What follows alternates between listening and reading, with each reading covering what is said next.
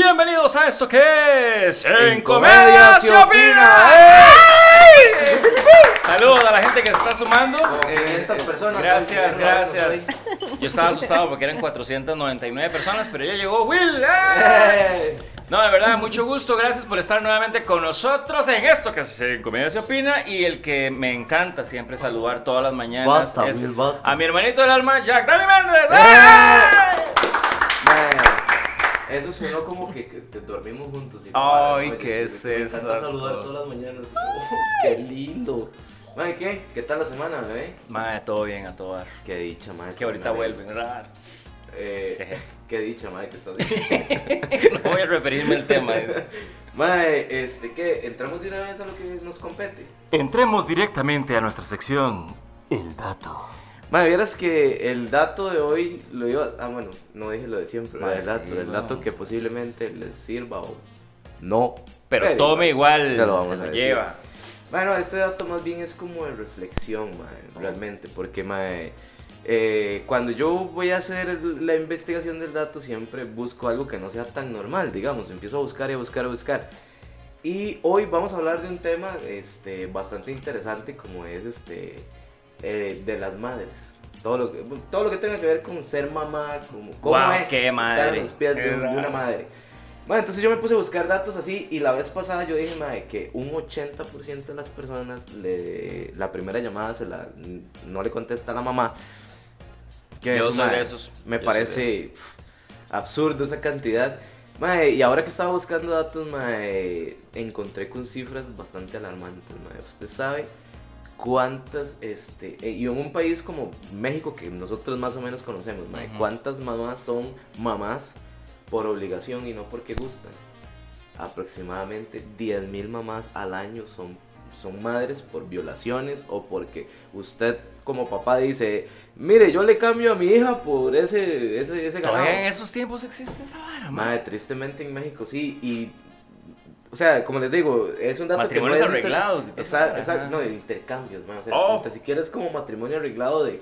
A ver, sí hay un arreglo, evidentemente, pero es como a convenen- conven- Conveniencia. conveniencia del papá, madre, Oh. lo cual me parece absurdo, madre. Y 10, o sea, estamos hablando de que 10.000 mujeres en México, solo en México, durante el, el año, son mamás por obligación como que si fueran un objeto, madre. Eso me parece absurdo. Sí. Que en 2021 eso todavía se dé, entonces, mae, sé que no es un dato tan, Tan agradable, tan agradable como pero es una realidad. pero es una pero es una realidad. realidad. Y eso es lo que nosotros justamente queremos ventilar aquí. Las realidades que usted tal vez no conoce y que debería conocer para hacernos un mejor mundo. ¡Eh! Qué lindo, me voy a votar por usted. Mae, padre, ¿verdad? Sí, Mae, Will Salazar, mae, presidente. para este próximo año que no hay nadie por quien votar. Ah, madre, me puedo tirar yo. Sí, como Fishman, el menos malo. Más, se va a tirar Evaristo Coronado. Más, se va a tirar el, el, el ex periodista canal. Gravy Moya, Madre, Gravy Moya, madre, yo no sé, pero. Que muy pronto lo Moya- tendremos aquí, pero madre, qué, qué loco. A mí me sorprendería que Gravy Moya, Moya quede presidente. ¿Sabe qué, claro. mae? Sería un abelazo más. Pero bueno, aquí nuestra invitada nos está viendo como diciendo, estos qué, Pues solo ¿Me va a papaya presentar hablan, o no, que? Habladera de papaya. Pero no, es que hoy tenemos un día, de verdad, que es un día así, eh, perdón, un, sí, un podcast de madre. Es, es La de pura madre, madre. la pura madre. Y para eso trajimos a una persona que sabemos que es la pura madre. Y ella es Jerlyn Jara. ¡Eh! Gracias. Voy a seguir yo con el Whippy Pipi. Sí. Jerlyn es eh, bloguera y tiene Oh. un blog que se llama Porque yo soy mamá. Ajá, afirmativo, porque Eh. yo soy mamá. Jerlyn, bienvenida, muchísimas gracias por atender nuestra invitación y ojalá que lo que hablemos aquí pues sea de bastante provecho para todas las mamás y los, y los papás que son mamás. ¿eh? Ajá, también. que sí, somos claro. papás. No, realmente son papás, pero. Pero, no, pero, pero tienen un lado femenino. Oh, No sé, mae, cada quien con sus cosas. Yo Son soy... temas como privados, ¿verdad? sí, no, no, ya es una cuestión más Se aquí. está soltando, ¿verdad? De- no, no, no. Está saliendo, No, no, no importa. de- que me- Hágalo abiertamente, Me voy a tirar para presidente, no me tienen que conocer. De verdad, Yarly, muchísimas gracias. Y me imagino que en el blog tuyo, Es bueno, mentira, no sé. la teja, es mentira, ¿verdad? Para.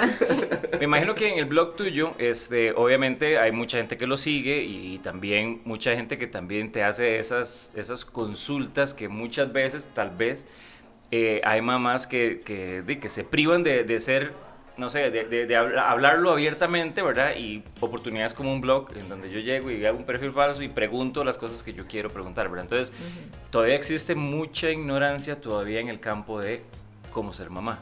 Sí, claro, muchísimo. Hay muchas mamás que, bueno, son primerizas, entonces no tienen ni idea de qué les espera, creen que el parto es lo más feo del mundo y, y es como el 1% lo que les espera, ¿verdad? No saben lo que les espera a los otros 18 años o 24.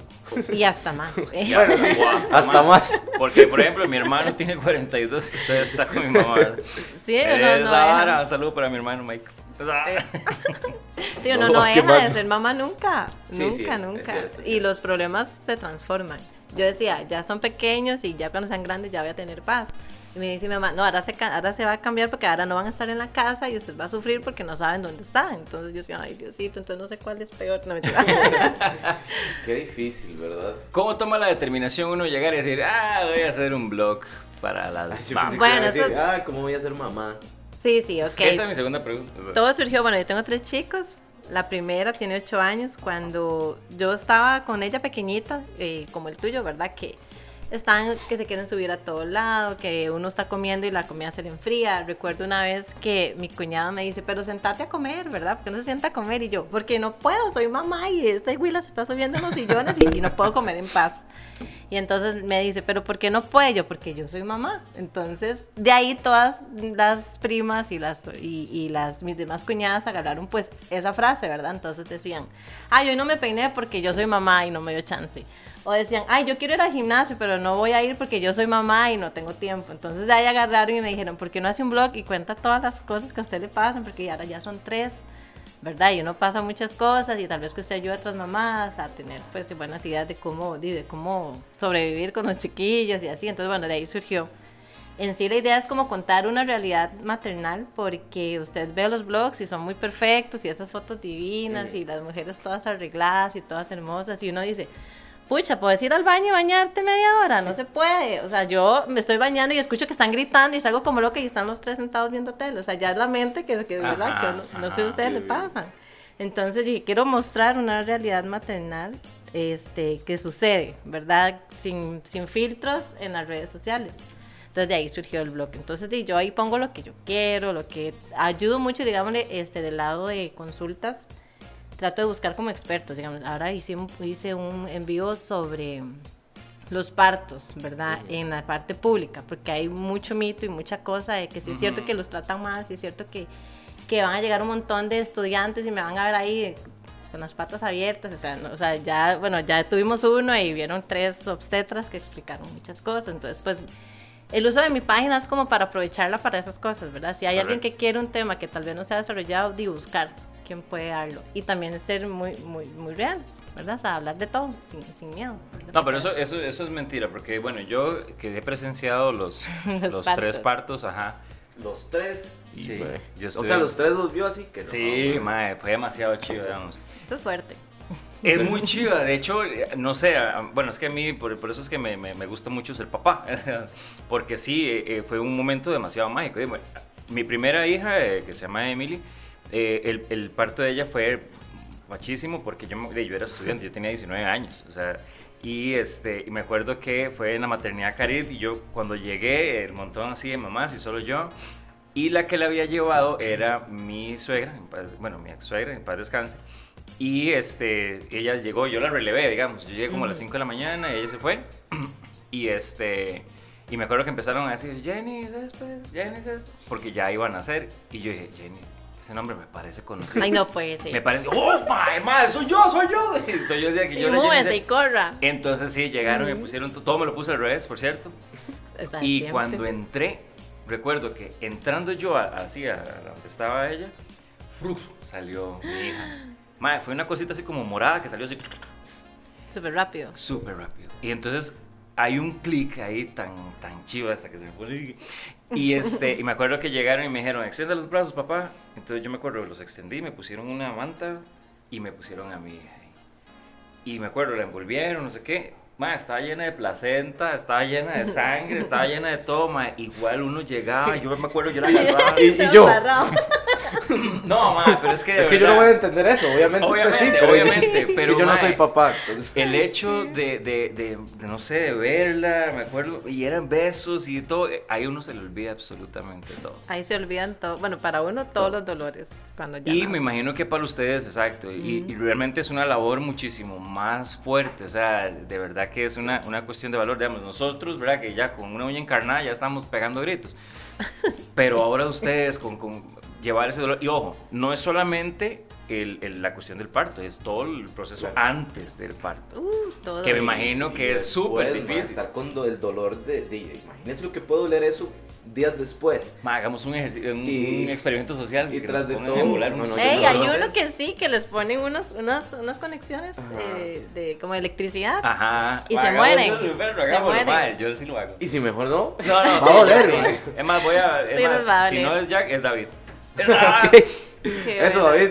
Póngase la Pero vida. sí, el, el- el- los, los- los dolores que eso, que, bueno, que, que tienen, eh, eh, todo el proceso, me imagino que, a ver, el hecho de, de- de sentir por dentro que algo se mueve, o sea, que, que hay algo ahí vivo, ma, yo me sentiría como más en Z, se lo juro, ma, qué chido. Es increíble, o sea, y todo el cuerpo cambia, ¿verdad? Todo, o sea, todo el cuerpo se prepara, los pechos, todo, todo, todo cambia. Y es muy hermoso. Sentir un bebé, o sea, es una experiencia única que solo nosotras podemos vivir y es súper lindo, pero es una pequeña parte de lo que es la maternidad y uno a veces primerizo y dice, ay, sí, ya tengo el bebé y, y listo, ahora qué, qué sigue, ¿verdad? Y ya uno llega a la casa con todas las emociones revueltas, odiando a todo el mundo, llamando a todo el mundo y llorando, Y entonces, sin poder dormir. y sin poder dormir. Porque sí. es- es- bueno, yo lo que he escuchado, hay bebés que sí dejan dormir toda la noche. Por ejemplo, mi hermana tuvo suerte con mi sobrina, que mi sobrina desde que, desde que estaba pequeña dormía riquísimo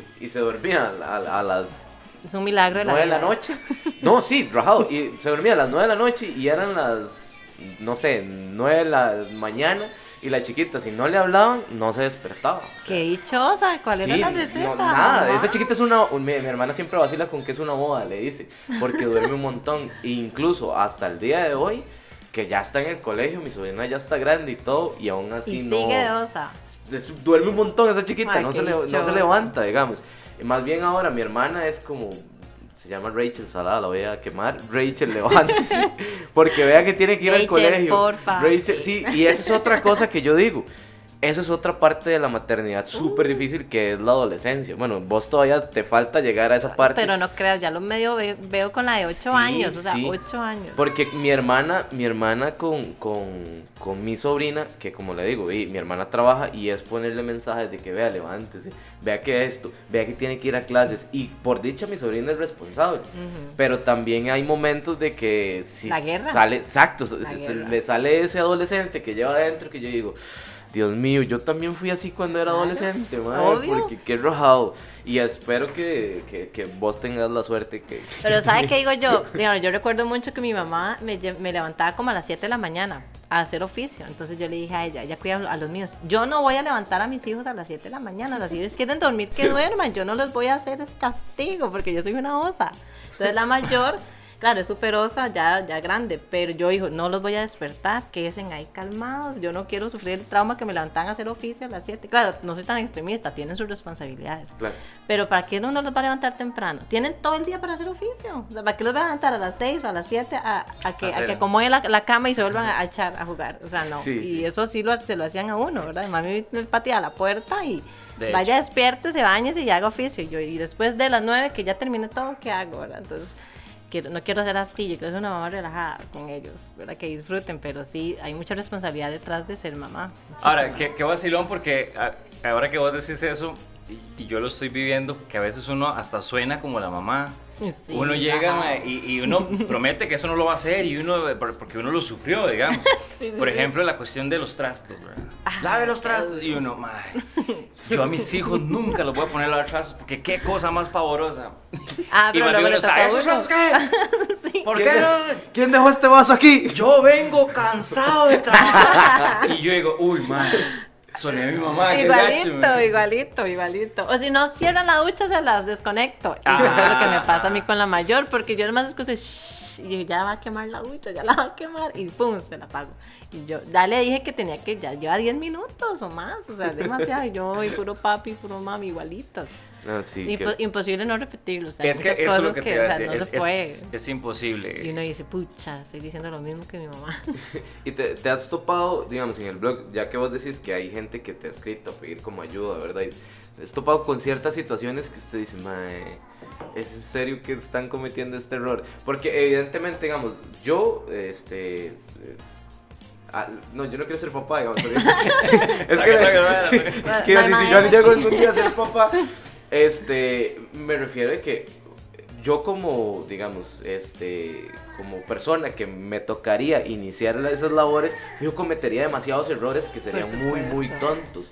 Entonces, esa es la pregunta. Le han hecho ciertas preguntas que usted dice, no puedo creer que se haya confundido en esto tan tonto. Más sin embargo, y son cosas que pueden pasar. Por supuesto, hay muchísimas cosas. Digámosle, una vez me había escrito un papá, Ajá. me había escrito un papá que no sabía cómo poner un pañal. O sea, yo decía, pero o sea, es básico, aquí están las dos chonchitas que usted las abre y chic, chic, las pone de frente. Eh, No, el hombre las ponía al revés. Y entonces decía que el chiquito se le salían los orines y que no sabía cómo hacer porque la esposa trabajaba. Y no le daba vergüenza Preguntarle a la esposa. preguntarle a ella, porque como ya el chiquito tenía como seis meses, seguro ya le tocaba a él, como seguro se Ah. cambiaban de horario, ya ella entró a trabajar y ya le tocaba Ujú. cuidarlo y no sabía. No sabía cómo poner un pañal. Y yo, la gente dice, ay, pero es lo más fácil y básico, pero hay gente que no sabe. O sea, o cosas tontas, o mm, bueno, para uno porque ya tiene experiencia, pero hay gente, como les decía, primerizos que no, o sea, que ellos no tienen ni idea. O por ejemplo, este, si era malo tatuarse.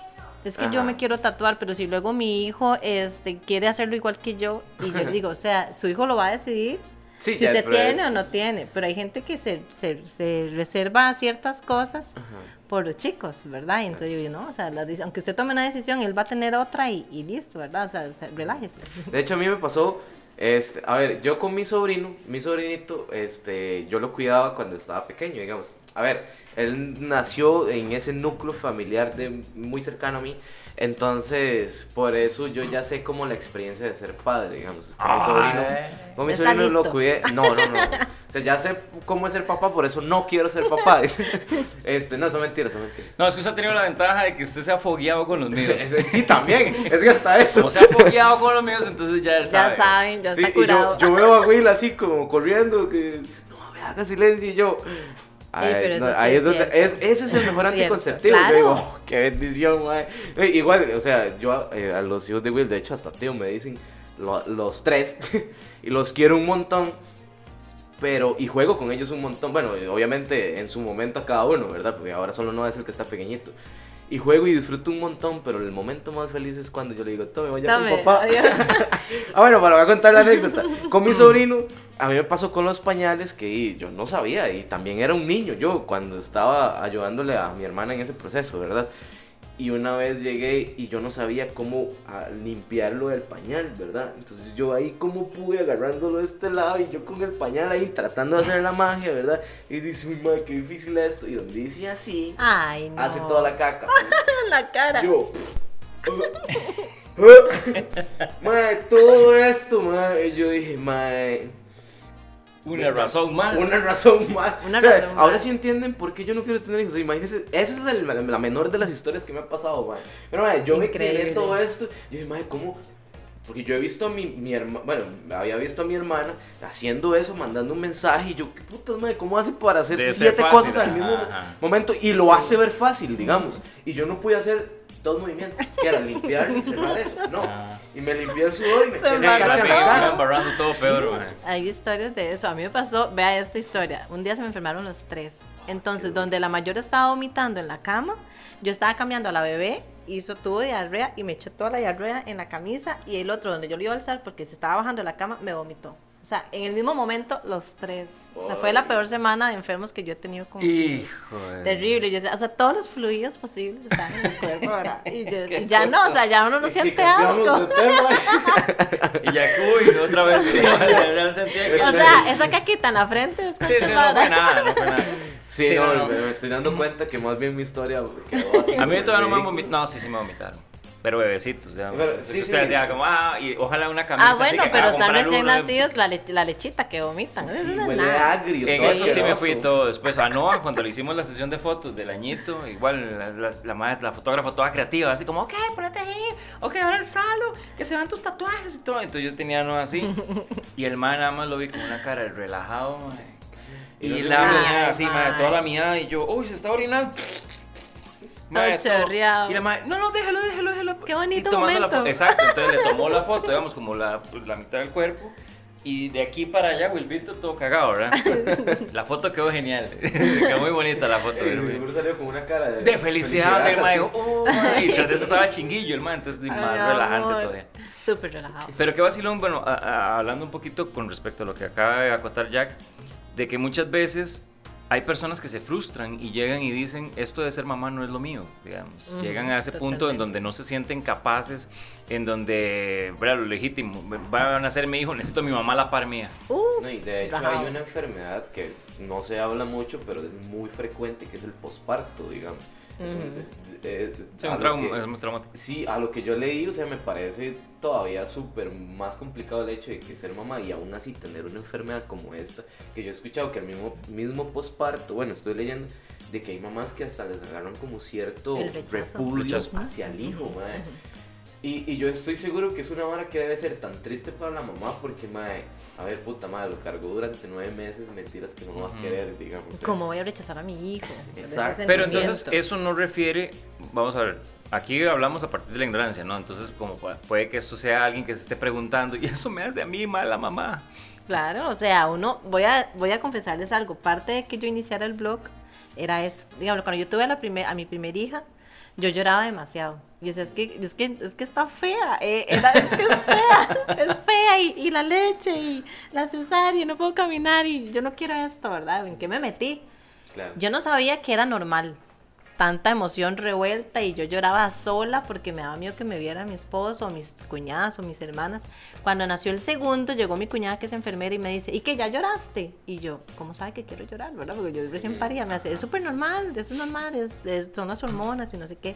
Y yo decía, pucha, nadie me había dicho a mí que yo podía llorar, o sea, nadie, nadie, ni mi mamá, ni mis tías, nadie, o sea, yo no sabía que eso pasaba después de tener un hijo que yo sentía el rechazo y la leche, y que me baja la leche, y que los calambres y que, que la sangre y que todo el desmadre, ¿verdad? Entonces Ajá. ella me dijo, puedes llorar, tranquila. Y claro, me destapé y yo lloraba y lloraba. Y ya con la tercera le decía a mi esposo, prepárese porque voy a llorar, le voy a decir cosas feas, no quiero nada con nadie, que nadie me moleste. Y entonces fue mucho mejor. Entonces yo decía, aparte del blog, era también mostrar esa parte, o sea, que es normal que uno se sienta mal. Claro, hay niveles, ¿verdad? Ya hay una depresión postparto, sí, ya tiene que medicarse, o sea, ya uno tiene que ir como con una terapia, pero es normal sentir ciertas emociones incómodas al inicio de, de- después de parir. Pero nadie se lo dice a uno. Entonces uno se siente como mala madre. Y ese es el primer punto de mala madre. Ya después Ajá. vienen un montón de cosas, ¿verdad? Que tal vez podemos hablar. Porque el primer punto, cuando uno se siente mala madre, es ya no quiero este bebé. O sea, uno en el hospital está súper relajado, le traen la comida, le traen todo, le bañan al bebé y usted nada más literal está acostada. Pero ya Ajá. cuando se llega a la casa y ojalá tiene más hijos, usted dice, ma, ¿y ahora qué? ¿Verdad? ¿Y ahora, y, ahora, ¿Y ahora qué me va a ayudar en la noche? Posiblemente tenga uno pareja, o tal vez no, o tal vez él trabaje y llega muy cansado y también hay que entenderlo. Pero ¿quién nos entiende a nosotros, verdad? Digámosle así, una, una victimización. o sea, de que uno dice, ¿ahora qué voy a hacer yo con este bebé? Si yo también necesito atención, si estoy con desgarro, si estoy con piquetes, si estoy con cesárea, ¿verdad? O sea, es mucho, es muy rudo y más la leche, que no agarra el pezón, que si lo agarra, que no. Ajá. Entonces, claro, uno se siente mala mamá porque uno dice, no sé hacer esta vara, ¿verdad? O sea, no sé ser mamá. Y claro, no, tal vez si uno no tiene el apoyo de la gente, peor, la gente que vive en otro país sola o los mismos que tal vez tengan pleitos familiares y está solita. Claro. O sea, hay muchas cosas. Entonces, el primer punto de sentirse madre es cuando uno tiene al bebé. Porque uno dice, ¿ahora qué hago con esto? ¿Verdad? Ya me dieron este bebé, es mío, no hay nadie más alrededor, ¿qué hago? Y me siento mala mamá porque no puedo con la leche, no puedo con esto, no puedo con aquello. Pero es el primer punto, porque ya después crecen los chicos y uno dice, mira, ya están grandes, ahora podría dedicarme a otras cositas. Y ahí viene el ataque social. No puedes ir al gimnasio porque eres mamá. No puedes estudiar porque eres mamá y estás quitándole tiempo a tus hijos. O no puedes trabajar, o no puedes... O sea, ¿me entiendes? Entonces ya ahí... Y es lo que me han escrito muchísimo. Jer, ¿cómo hace usted para ir al gimnasio? Es que yo voy y me cuesta mucho con los chicos, o la gente me critica, o, así. Yo, a mí me critican un montón, porque dicen, es que usted tiene tres, ¿cómo hace para ir al gimnasio? Usted debería dedicarse a ellos, porque no sé qué, y luego yo si uno se organiza puede hacer muchas cosas. Sí, es que a lo que voy es eso, o sea, eh, eh, no vas a, el, el hecho de que, que tengas un, un, eh, hijos, digamos, que seas mamá, eso no te está limitando absolutamente nada, no debería limitarte, más bien todo lo contrario. Es una inspiración. Debería ser. Es una inspiración. Justamente. Entonces, dígame, yo siempre les aconsejo a ellas, bueno, organícese con su tiempo. Igual, si usted no puede ir a un gimnasio, que es lo que más me comentan, ¿verdad? Porque o sea que el tema físico de la mujer después de parir es, es, es lo, que, lo que más nos bombardean.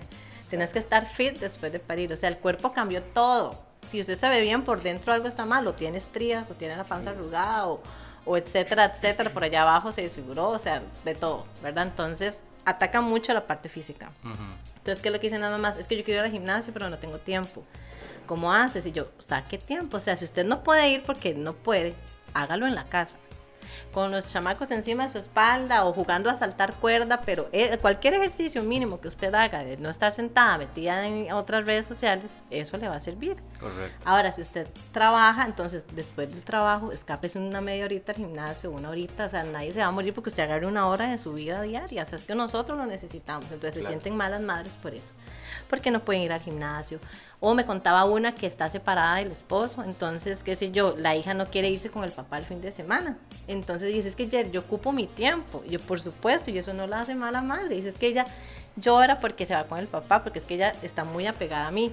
Y yo, bueno, entonces tiene que trabajar, prepararla unos días antes de que se va a ir con papá, porque usted es una mujer también. O sea, es que nosotras cuando nos volvemos madres pensamos, ya listo, ya me morí, o sea, soy mamá y ya, como ya no mujer, puedo no puedo hacer absolutamente nada. O hay mujeres que se realizan mucho como mamá y está bien, si usted se siente plena. Digamos, yo antes deseaba tener tres hijos y yo decía, mi vida son mis hijos y yo me dedico a ellos, pero ahora estoy en un punto en que yo digo, puedo hacer otras cosas, soy profesional, puedo dedicarme a otras cosas y eso no va a implicar que yo no los quiera a ellos, sino ellos sepan que uno como mujer tiene otras facetas también.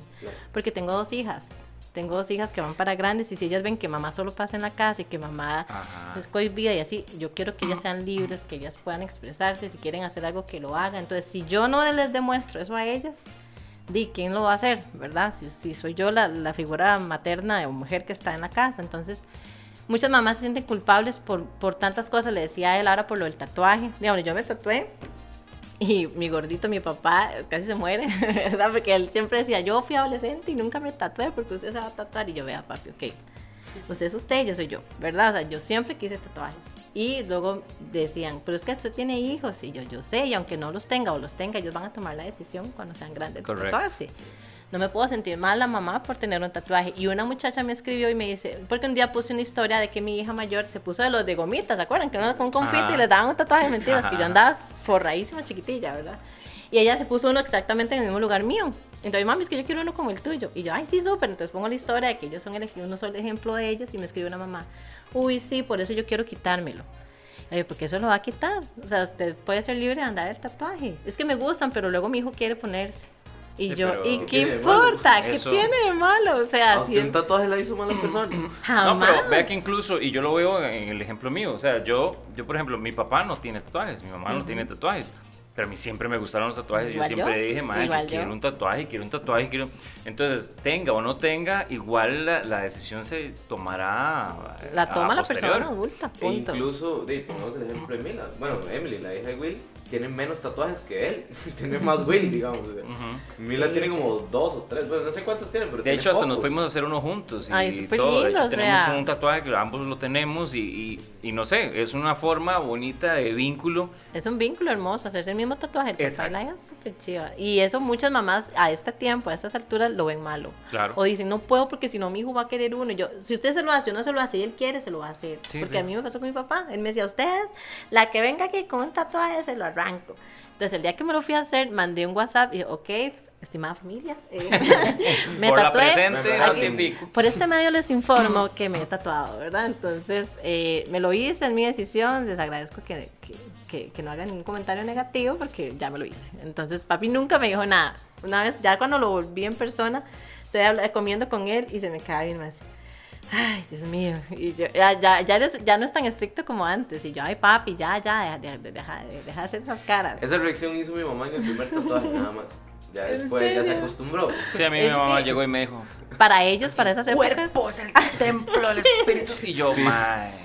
Imagínate. Bueno, es es el templo del es Espíritu Santo. Grafiteé el templo del Espíritu Santo. O sea, ¿Eh? sí, sí. ya está grafiteado. bueno. Eh, sí, o sea, para esas generaciones es un tema muy sensible, porque posiblemente en esos años y la gente que se tatuara, la gente que estaba en cárceles o así, o la tinta china y todas esas cosas. Ajá. Pero yo le explicaba a mi papá, ya no son esos tiempos, o sea, ya más bien un tatuaje para mí es arte, porque alguien que tatúe es súper artista, entonces y ya, ya la mente cambia. Y ahora está en el trabajo, o sea, la gente se tatúa aunque anden en oficinas. Sí, ya, ya hay O sea, los He directores, visto lo que sea. autores, he visto toma.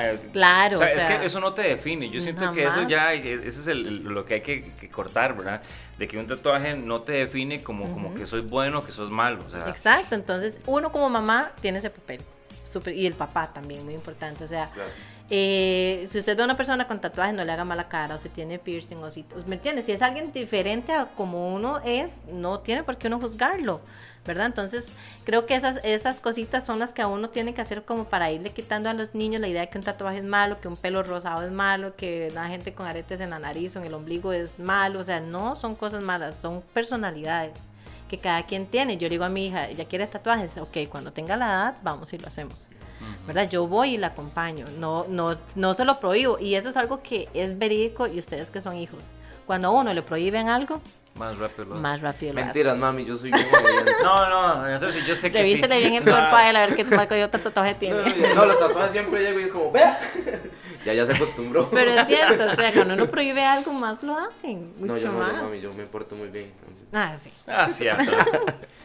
Otro tema, bueno, porque aquí es solo ese tema nos llevaría toda la hora de Uh, podcast, demasiado. ¿verdad? Pero e- es importante que vayamos tocando otros temas porque también hay un tema que es muy importante y que cuando lo conversamos, este, yo creo que es algo que hay que hablar, que es la gente piensa de que, ok, ahora que tengo, eh, que tengo hijos, eh, ese momento de intimidar con mi pareja Qué fuerte. se fue.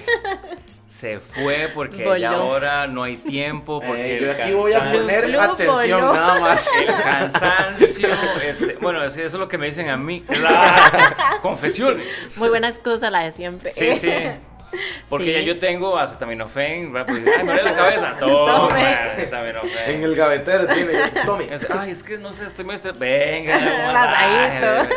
Entonces, este, eso es otro tema que también la gente Sí. como, como que le da miedo, ¿verdad? Ay, se acabó la intimidad, ya no, mi pareja y yo. O que también puede pasar, eh, que es que no tienen rechazo hacia el bebé, sino que tienen rechazo hacia el esposo o hacia la pareja. Ah, sí, por supuesto. Eso da mucho, porque digámosle, ustedes como hombres difícilmente entiendan que uno está adolorido todavía Claro. o que está sensible, digámosle, ya los pechos no son para un uso de adulto, ¿verdad? Ya Ajá. son para los niños, entonces si quieren estar ahí, es incómodo, o sea, una mamá recién parida no espera tener relaciones, ¿verdad? Claro. Y los hombres hoy tienen esa necesidad diaria, porque ustedes di, son macho men, ¿eh? Pero entonces... Vamos a hablar de ese tema más adelante. Eh, bueno, también no tenemos sé. sentimientos, ¿ok? Ok, tienen sentimientos y necesidades, pero es un momento muy íntimo de la mamá con el hijo. Claro. Claro, no es que van a tener seis meses el bebé y todavía nada, o sea, obviamente hay un, hay un lapso, yo considero, bueno, eso Ah, ¿no? depende de mucha mamá, ¿verdad? De mucho de las mamás, dos pero... años. dos años, Es está normal, raro. dos años. Está como raro dos años. Obvio las cosas cambian. Cambian porque yo, ustedes podían hacerlo en cualquier lado de la casa y no había nadie que saliera de la- del cuarto, abrir la puerta en la noche y que viera alguna acción extraña, ¿verdad? El susto, man. Estar en la sala y "Ay, ap- apaguen todo, ¿verdad? O sea, haciendo mi mamá? Y uno, eh, aquí no, estamos aquí. dicen, Estoy agarrando señal, carnal. Estoy agarrando señal, carnal. le está pegando a mi mamá. Eso es lo que Mi dicen. Eso es lo que dicen ya. Le contaron, le contaron. ah, De, de tanto en un blog. Ahí llegó en el blog. No sí, es que haya pasado, ¿eh? No, no, no, Nunca, no, jamás. obvio, obvio. Son cosas que uno lee. Sí, exacto, exacto. Obvio, es muy difícil. Hay muchas que me han, bueno, hay muchas parejas terminan por eso. Porque la mujer, o sea, ninguno de los dos lograron acoplarse después de la maternidad y, la, y, ¿verdad? de ser papás. Porque dice, o sea, hay que entender que los primeros años de los niños y es para los niños, ¿verdad? Entonces es muy difícil hacerlo todos los días, dos veces al día, como tal vez antes lo hacían. Porque ya era una, eh, o ustedes están cansados o nosotras estamos cansadas O el, el mae para no esperar hasta la noche que todos estén dormidos, y va y se acuesta y ya no hay chance. Pero cuando uno conversa con la pareja es más fácil. Y es el error que yo creo que muchas personas hacen, no conversan nada. Ay, no, estoy cansada. Ay, no, otro día. O así. Pero si yo me siento con la pareja y digo, mira, es que estoy cansada, pero podemos planear lo siguiente.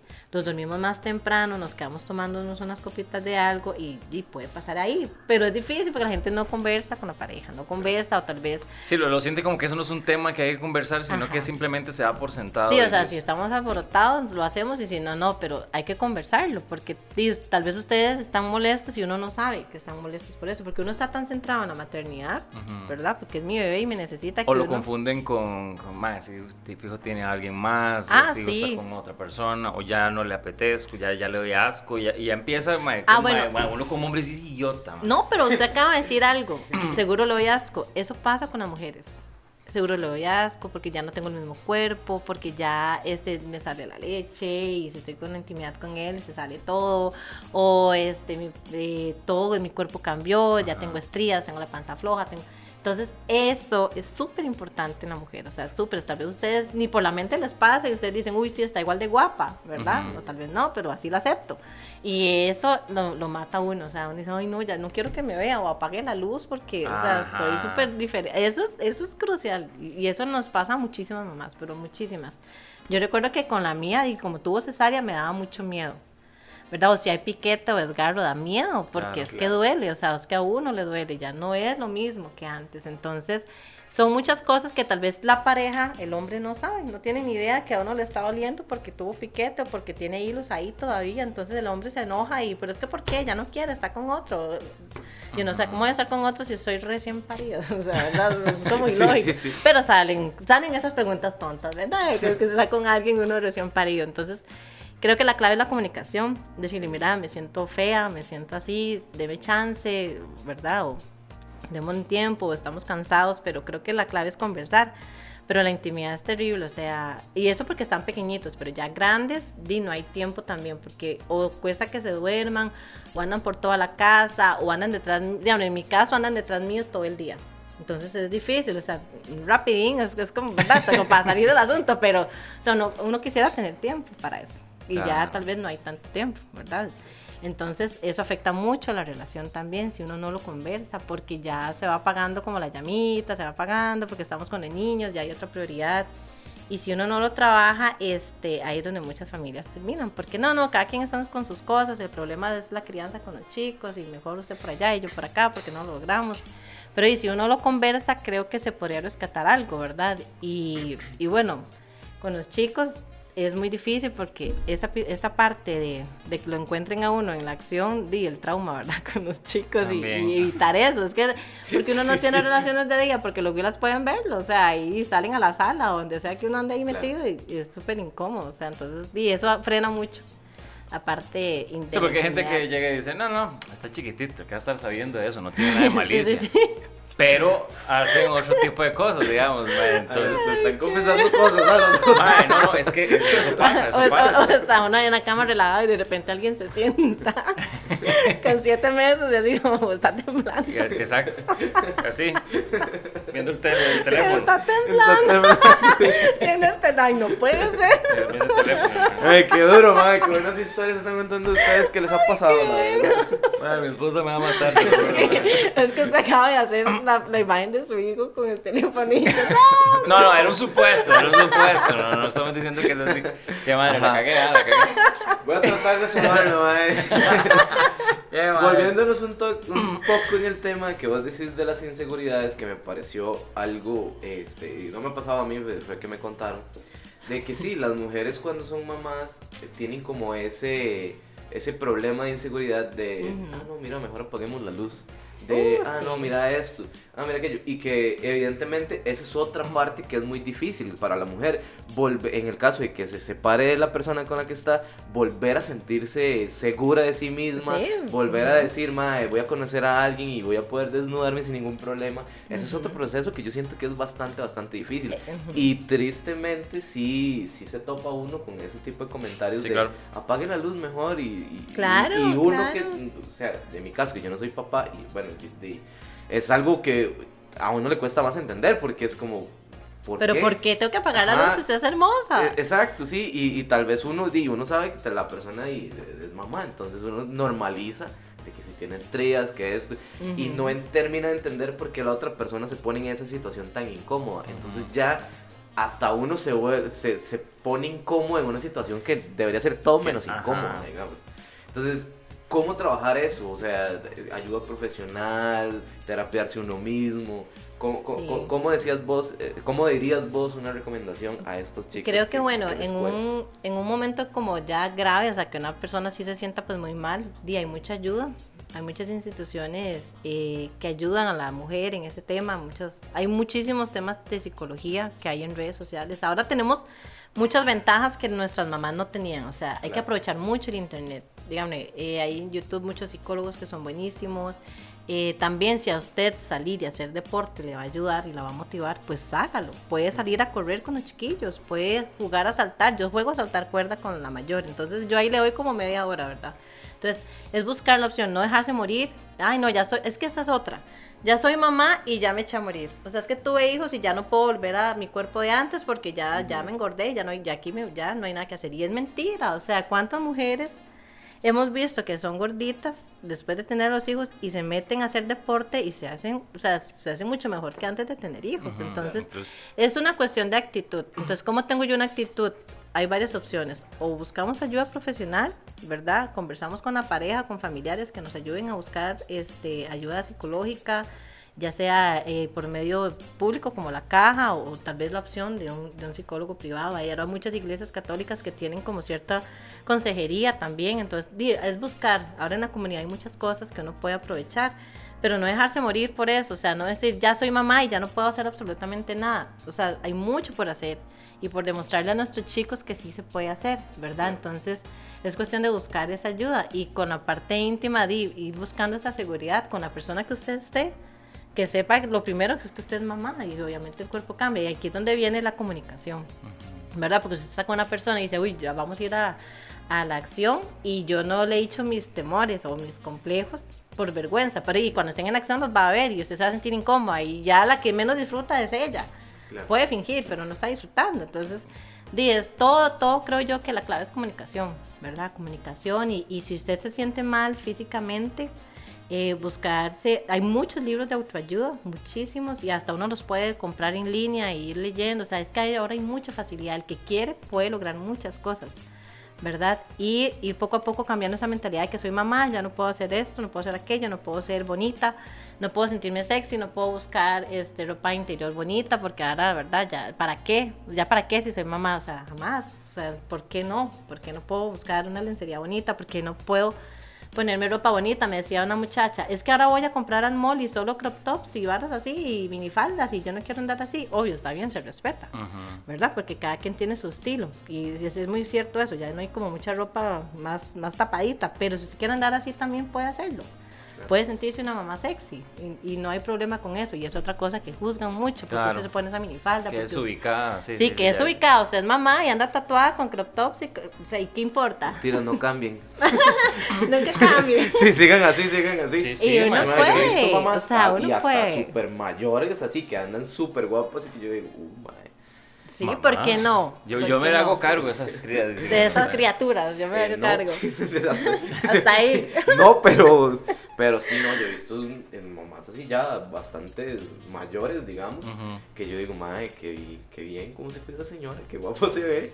Sí, Y- claro. Y, está súper bien, de hecho, y debería ser así, ¿no? O sea, Sí, es que, es- es- como te digo, nada, nada, este, eh, quita de que uno pueda llegar y, y sea con hijos o sin hijos, de buscar la forma de sentirse bien. A fin de cuentas, de uno tiene que estar en este mundo y, y los años que tenga el destino para uno y tiene que aprovecharlos al máximo. Y si aprovecharlos al máximo significa Claro. mae, sentirme bien, sentirme este, cómoda como soy.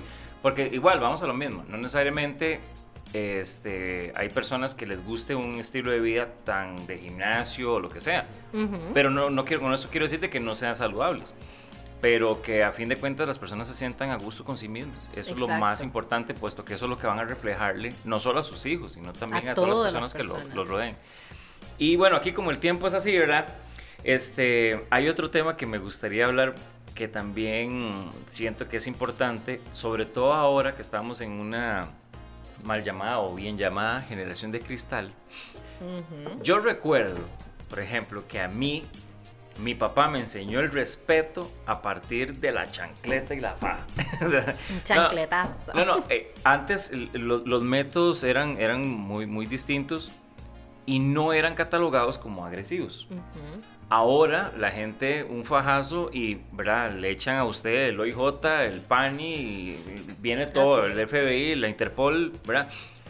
Eh, ahora un, un, chico, incluso, porque he visto casos y me han comentado casos en donde si usted me pega lo denuncio al propio papá. Entonces también hay una cuestión ahí que poco a poco se va, ¿verdad? Rezagando a nivel de, de, de esa imagen de, de, que el papá hay que respetarlo y demás, ¿verdad? Entonces, ¿cómo lidiar de una manera equilibrada esas rabietas, digamos, de los, de los, de los chicos que a veces uno dice, es que si lo dejo, lo estoy malcriando, pero si le pego, lo estoy agrediendo. ¿Cuál es el punto medio, verdad, ante eso? Ese es un temazo fuerte. Eh, porque, o sea, todos caemos, eh, vamos a estirar un toque. es súper rudo, porque, digámosle, o sea, ¿quién no pierde la cabeza cuando un chiquillo está en una rabieta? O sea, es que, ¿y saben por qué? Es porque uno como adulto nunca le enseñaron a manejar la frustración. Mm. Nunca. O sea, usted, lo que me está diciendo, usted pequeñito, alzaba la voz y pla, en la boca, y pla, chancletazo, y pa, bajazo. Usted no se, nunca, nunca nuestros papás se acacharon y nos dijeron, mi amor, ¿te sientes enojado? ¿Quieres un abrazo? ¿Quieres que me quede aquí contigo?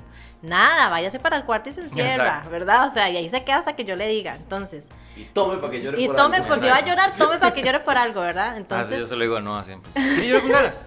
¿Quiere llorar con ganas? Y yo, ma, qué tan papas, hombre.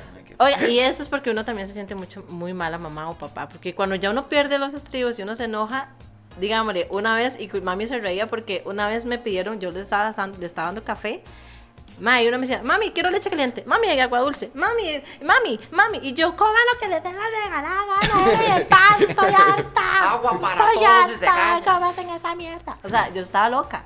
O sea, ya llegó un punto que yo exploté y les grité. Y dije después, mami, les grité. Pero es que no, o sea, se pasan. O sea, cada uno me pedía algo y yo no quiero arepas, quiero, quiero galletas, quiero tortillas. O sea, esto lo que hay de comer y punto. Si quiere comer bueno si no, se, se larga. O sea, uno se estresa. Sí.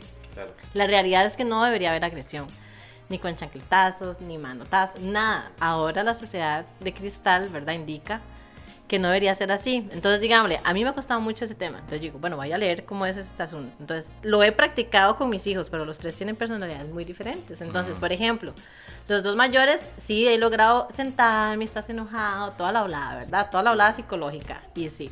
Pero la menor, o sea, se hace más, se le mete que quiere la teta, o sea, no hay forma de que yo le diga, pero déme un toque, o sea, ella se tira al piso y se revuelca, entonces digo, Dios mío, mi paciencia, o sea, es difícil.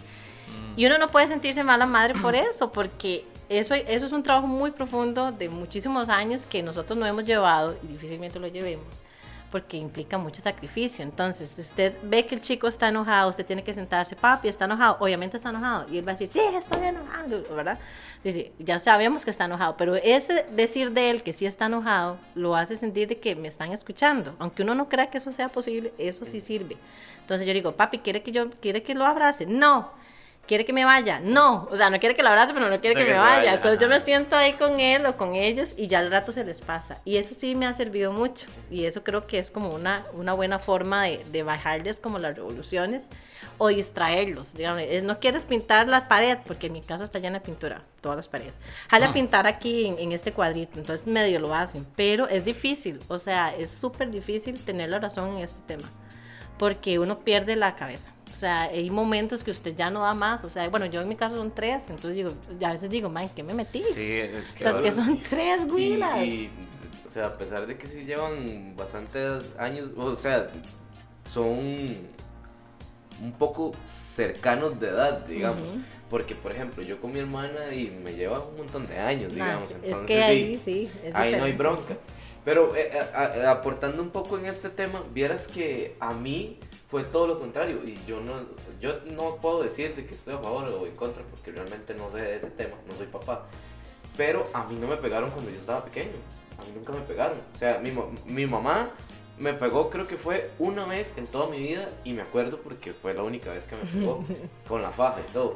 Y yo con mi mamá soy súper respetuoso. Bueno, usted lo sabe, yo mi mamá Primero porque a pesar de que nunca me pegó, siempre me hizo dar a entender de que es más fuerte que yo. ¿Cómo lo habrá hecho sentir eso? Entonces, el hecho de que ella dice se hace esto, a pesar de que obviamente ahora es diferente, ahora negociamos, ¿verdad? Pero antes era, no, se hace así y ya, con una mirada de mi mamá, Sí, era mortal, ¿verdad? yo hago caso. Pero ahora se puede negociar. Creo que esa es la palabra que deberíamos de usar con los niños pequeños. Uno cree que no tienen la capacidad y ellos tienen súper, bueno, son súper inteligentes para captar el, negociar algo. Porque lo he visto con mis hijos y me ha servido. Aman ver tele, entonces yo no se los pongo todo el día, se los pongo a partir de las 5. Entonces digo, bueno, usted se portó mal, le pegó a su hermana. 15 minutos menos sin tele y se mueren, o sea, porque si no, yo me van a quitar el tele. Entonces, sí se puede negociar con ellos, es muy difícil eh, estar en esa pegadera, o sea, es que cansado, que uno lo esté agarrando a chancletazos, ¿verdad? o sea, imagínese, un adulto no lo hace, ¿verdad? Usted no me va a decir a mí, haga eso, lleguen o le pega un manazo, o sea, no sé, me está agrediendo, no, ¿verdad? a mí sí, ¿verdad? Yo, pero ¿por qué yo, quería, yo quería confesar algo también, de todo el mundo confesado. es difícil, y... Mano, o sea... Y, o sea, somos muy criticados por eso. Usted ahorita va y le pega a su hijo y, y uy, ma, ese papá es lo peor y sí. véale. Y, o sea, nadie nos entiende. Los berrinches en el supermercado. Uy, eso es terrible. Uno se queda viendo uy, qué mamá más irresponsable. Yo le pego un manazo a ese huila. exacto, exacto. Y no saben por qué él está enojado. O uno, ellos no saben que uno también quiere agarrarlos y pegarlos contra la pared. No, mentira, pero que no se puede. Es ilegal. o sea, entonces no nos entienden. O sea, no entienden a la mamá y uno se frustra mucho por la gente. Yo aprendí a que me valiera. O sea, si estoy en el supermercado y me están haciendo el berrinche, una vez en, en un supermercado estaba yo sola con los tres. ¿Verdad? Entonces ya el menor se me perdió, salió corriendo por allá y yo como loca con todo el mundo, ¿verdad? Y la gente así como, uy, no, pobrecita esa señora. O sea, yo sé, estoy en un caos aquí, pero nadie se está muriendo. Debe ser primeriza, pobrecita. Sí, sí, sí, Pero andaba tres, imagínate. Y yo andaba tres, o sea, y es complicado porque todos echan cosas al súper y en esa vara. Ya opté por, por andar sola, digamos. Es que a veces me complicaba mucho porque di, mi esposo trabajaba y no podía. Entonces, yo soy muy independiente. Yo jalo con tres y me voy donde sea y ahí me muero en el, muero en el intento, pero se logra. Entonces es difícil no, no perder la paciencia. Yo creo que uno no se puede sentir culpable porque uno nunca lo trabajó cuando estuvo pequeño, pero uno puede mejorarlo, digamos. Tal vez no voy a ser el papá perfecto, la mamá perfecta, pero puedo ir practicando cómo hacerlo, ¿verdad? Voy a practicar esto de sentir, sentarme con el huila, con el berrinche, decir, está bien, está enojado, está triste, quiere llorar, ¿verdad? Son técnicas que hay, hay muchísimo también, hay muchísimas páginas de psicólogas de esta, esta vara que se llama eh, disciplina positiva, que es la frase que ahora se está usando mucho, disciplina positiva, ¿verdad? Que también es el otro extremo de que tampoco decirles, dejarles hacer de todo. Hay mamás extremas. Exacto, es que ahí es donde vamos y a ahí la sobreprotección o también... ¿Ustedes qué prefieren, sobreprotección o liberación? ¿Qué creen ustedes que es mejor? Y yo les tengo la respuesta a eso. La sobreprotección o dejarlos a la libre. Es que yo no creo en la sobreprotección, pero tampoco en que se deje la libre. O sea, es, justamente encontrarle ese punto de negociación, digamos, en donde él sepa de que uno es figura de autoridad, pero que tampoco él es que él es esclavo o que esto es una cuestión así, ¿verdad? Porque yo, por ejemplo, con Noah, eh, con mi hijo menor, que es con el que más paso eh, tiempo, este, de yo ya aprendí a que la verdad tiene que ser así. Por ejemplo, ahorita, digo, por eso me tuve que ir un toquecito, porque ahí el hombre estaba que nadie le tocara el teléfono, entonces yo le dije, ya llegamos al, arreglo, ah, de que si no hace silencio le quito el teléfono, entonces ya el maestro dice como, ok. Negoció, negoció. Y entonces me voy a la, cuestión de negociación, ¿verdad? Pero este, yo sí no creo en, la sobreprotección. Y ahí está el punto. Por ejemplo, si tuviéramos que escoger uno de los dos extremos, si no hay nada intermedio, obviamente ahora con la sociedad sabemos que tiene que haber un intermedio, pero yo preferiría la liberación. Porque si es un, digamos, obviamente no es bueno ninguno de los dos, pero una sobreprotección es inútil a un niño. Claro, En cambio, un niño que está en la calle, usted ve que agarra unas habilidades increíbles y son súper independientes y, y desarrollan muchas habilidades. En cambio, yo he visto muchas mamás con niños de cuatro años que todavía les dan papillas. O sea, ellos tienen cuatro años, hasta palomitas pueden comer. O sea, yo a los míos nunca les di comida. Ellos los sentaba, ahí está la comida Sí, porque hay una cosa que se llama BLW, que es Baby Led Weaning, una cosa así es, que es que niños comen solos desde los seis meses. Entonces usted les da porciones y ellos lo agarran con la mano. O sea, es la independencia que uno les tiene que Correcto. crear a ellos. Pero hay mamás súper extremas. No quiero que mi hijo sufra lo que yo sufrí. Y es mentira, ellos tienen que sufrir, obviamente. No quiero que lloren, no quiero que le peguen. Y yo los veo y yo, pobrecito, mi amor, de verdad. A mí me parece, un par de estos leí algo súper curioso, que es que cuando los bebés no gatean, pierden el sentido de orientación, entonces cuando crecen, crecen inútiles y no, no saben cómo agarrar una dirección. Ah, ya puedo ofender a alguien así. Usted nunca ah, maldito. Sí, güey, a Roy, a mi primo. ya todo tiene sentido. Es que mi primo se pierde muy fácil. No es de San José, pero o sea, se mueven dos vueltas y ya se pierde. De hecho, me vino a recoger y me puso un mensaje. Me mandó la ubicación. Debería saber, ya venía un montón de veces. ajá, ajá. Y me, me mandó la ubicación y me dice, estoy aquí, creo que estoy cerca. Y yo me voy a decir, este man no latió, latió. Ya saben, si hay alguien así, ya saben que no gateó. No, eso es cierto, o sea, hay estudios que demuestran muchas de esas cosas. Pero ahí, de ahí es la culpa de los papás. Esos miedos internos que tenemos de que mi hijo no sufra lo que yo sufrí y le regalo toda la vida y, y los hace inútiles. O sea, los hace inútiles. O no, no lave trastes. Y yo a los míos desde los cuatro años están lavando trastes. Así hagan el desmadre en la cocina. Ahí lavan los trastes. O, o doblan la cama horrible, ¿verdad? Pero también está el control de la mamá Mm. no haga eso porque lo hace mal hecho. Y yo, Ay, ay, es- pero quite, quite, que lo hago yo. Sí, ajá. Quite, quite que yo lo hago porque usted que va, dura mucho, no lo hace bien. Déjelo que lo haga como le dé la gana. O sea, uno puede liberarse. O sea, yo con tres hijos, se imaginan unos cinco años, días, me desaparezco. No, mentira. yo ahí dijo sí la mayor. A ver Usted qué con- hacen. Usted consigue, usted plancha, se dobla la ropa y así, o sea, ya uno tiene que buscar, no, no para que sean empleados, pero o sea, darles Sí, esa claro. No, pero básicamente esa eso, eso yo lo agradezco porque, digamos, mi mamá sí fue de esas, que mi mamá nos decía, ok, cuando yo vengo, porque nosotros nos quedábamos por dicha, nos quedábamos con mi abuela, digamos, mientras ellos iban a trabajar. Entonces, eh, di, mi abuela vivía a la, a la- casa de la par y nosotros de, hacíamos ¿verdad? lo que nos daba la gana. Pero mi mamá decía, si yo vengo aquí y no están los Ay, lavados. ¿verdad?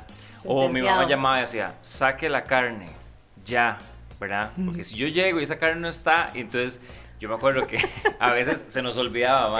Toda Y cuando amenaza. decíamos, mae, a las 5, uy, ya viene mami. Mae, la Agarramos carne, la, carne, agua caliente y, y sí, cocinábamos la carne, Queda Mi mamá llegaba y decía, pero esta carne ya está cocinada. Y nosotros con el agua caliente echándole y todo. Pero eh, eh, bueno. nos empezó a, a crear esa costumbre. Entonces yo, por ejemplo, yo soy uno de que yo siempre me levanto y tiendo mi cama. Y a veces mi, mi esposa llega así, y la cama, ¿por qué está tendida? Y yo, ni no sé, ni cuenta me doy, ya es Ya es algo que yo hago. O la cuestión de los trastos o así. Ujú. Entonces eh, a mis hijos sí les, les tengo ese, Es por lo menos bien. lávelos del O medio. matar mosquitos. Ay, usted llega a la casa de Willy y anda como un matamoscas. Todo señor, todo señor, eh.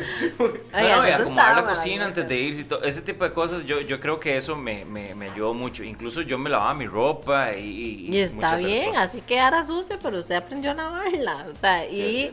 La mamá se desahoga mucho en las tareas. Yo no sé por qué uno se estresa y quiere tener el control de todo. Si, si, si, si están los huilas ahí, hay que enseñarles. No, y la independencia que uno La genera, independencia. o sea, porque vamos a lo mismo.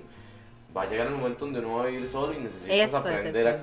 O sea, yo por dicha, yo ya sé defenderme solo, o sea... Es que. ¿Ya sabes, ¿Ya sabes hacer yo me arroz? ha- No, yo sé cocinar todo. No, no, yo sé cocinar hasta todo. eso, yo le hago repostería y todo. la- yo qué me metí Sí, yo, yo dije, hambre no me muero. Entonces yo aprendí a cocinar y no, hasta el día de hoy hay ciertas cosas que no sé, mi mamá hace y me paro ahí en la cocina y yo, mami, ¿cómo se hace eso? Y aprendo, porque y sí, si el día de mañana yo no estoy con mi mamá y yo quiero cocinarme eso, ¿cómo hago?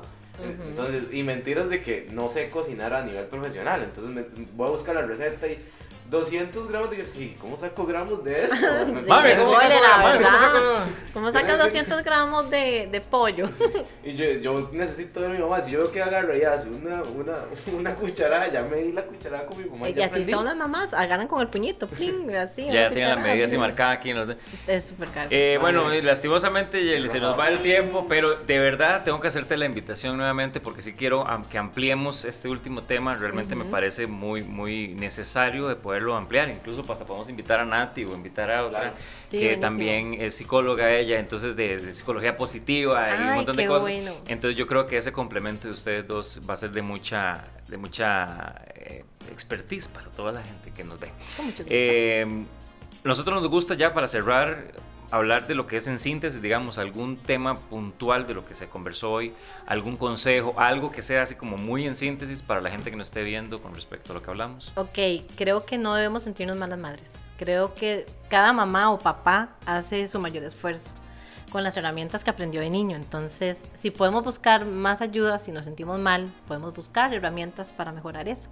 Pero que eso no implique sentirnos malas madres, porque por nuestros chicos damos todo lo que nosotros tenemos, dan todo nuestro amor es para ellos y eso ellos lo sienten siempre. Aunque nos sintamos malas madres, ¿quiénes siempre acuden a nosotros? Los chicos. Entonces, eh, seguir adelante, si uno se siente mal, pues buscar la ayuda, ¿verdad? Lo que hablamos ahora, la parte física y demás pero que eso no nos achicopale y más bien nos inspire a ser mejores personas para ellos, porque estamos criando personitas que van a ser ciudadanos en algún momento y somos el mayor ejemplo para ellos. Entonces, no sentirnos malas madres, organizarnos y si ocupamos ayuda, buscarla, pero dar lo mejor que tenemos para ellos y nunca, nunca sentirnos mal por eso, porque ellos siempre caen a nosotros y somos como su mayor ejemplo. Entonces, Dios nos dio una responsabilidad muy grande, que es ser mamá o papá, y eso hay que aprovechar al máximo con todo nuestro mayor amor para ellos, sin, sin que eso sea una culpa o sin que eso sea como un sacrificio terrible, porque al final de cuentas es lo más hermoso que podemos tener también.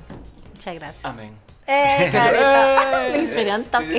Me en síntesis, yo evidentemente no sé la parte de, de, ser papá o tener una pareja que está siendo mamá, pero sí soy hijo. Entonces, a todos los que están viéndonos, nada más mi mayor consejo, por decir algo, este es respeten a, sus tatas, su mamá, su papá igual, o sea, entiendan de que ellos crecieron en una etapa diferente y si se enojan o no lo entienden es porque ellos viven, vivieron un mundo que es muy alejado al nuestro. Entonces es eso, tratar de, de, no tratarlos mal por algo que ellos ven como su normalidad.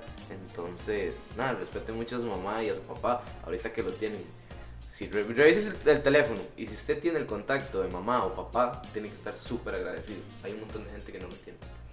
Y yo lo que digo es que rompamos ese mito de que ser la maternidad o la paternidad es algo este, malvado y que te limita a muchas cosas. Todo lo contrario. Más bien eh, se, se, motiva a uno, se incentiva a uno más porque ya tiene este, a alguien por quien, por quien luchar. inspiración. Entonces ya ahora son por luchar por dos personas, por uno mismo y por esa nueva persona.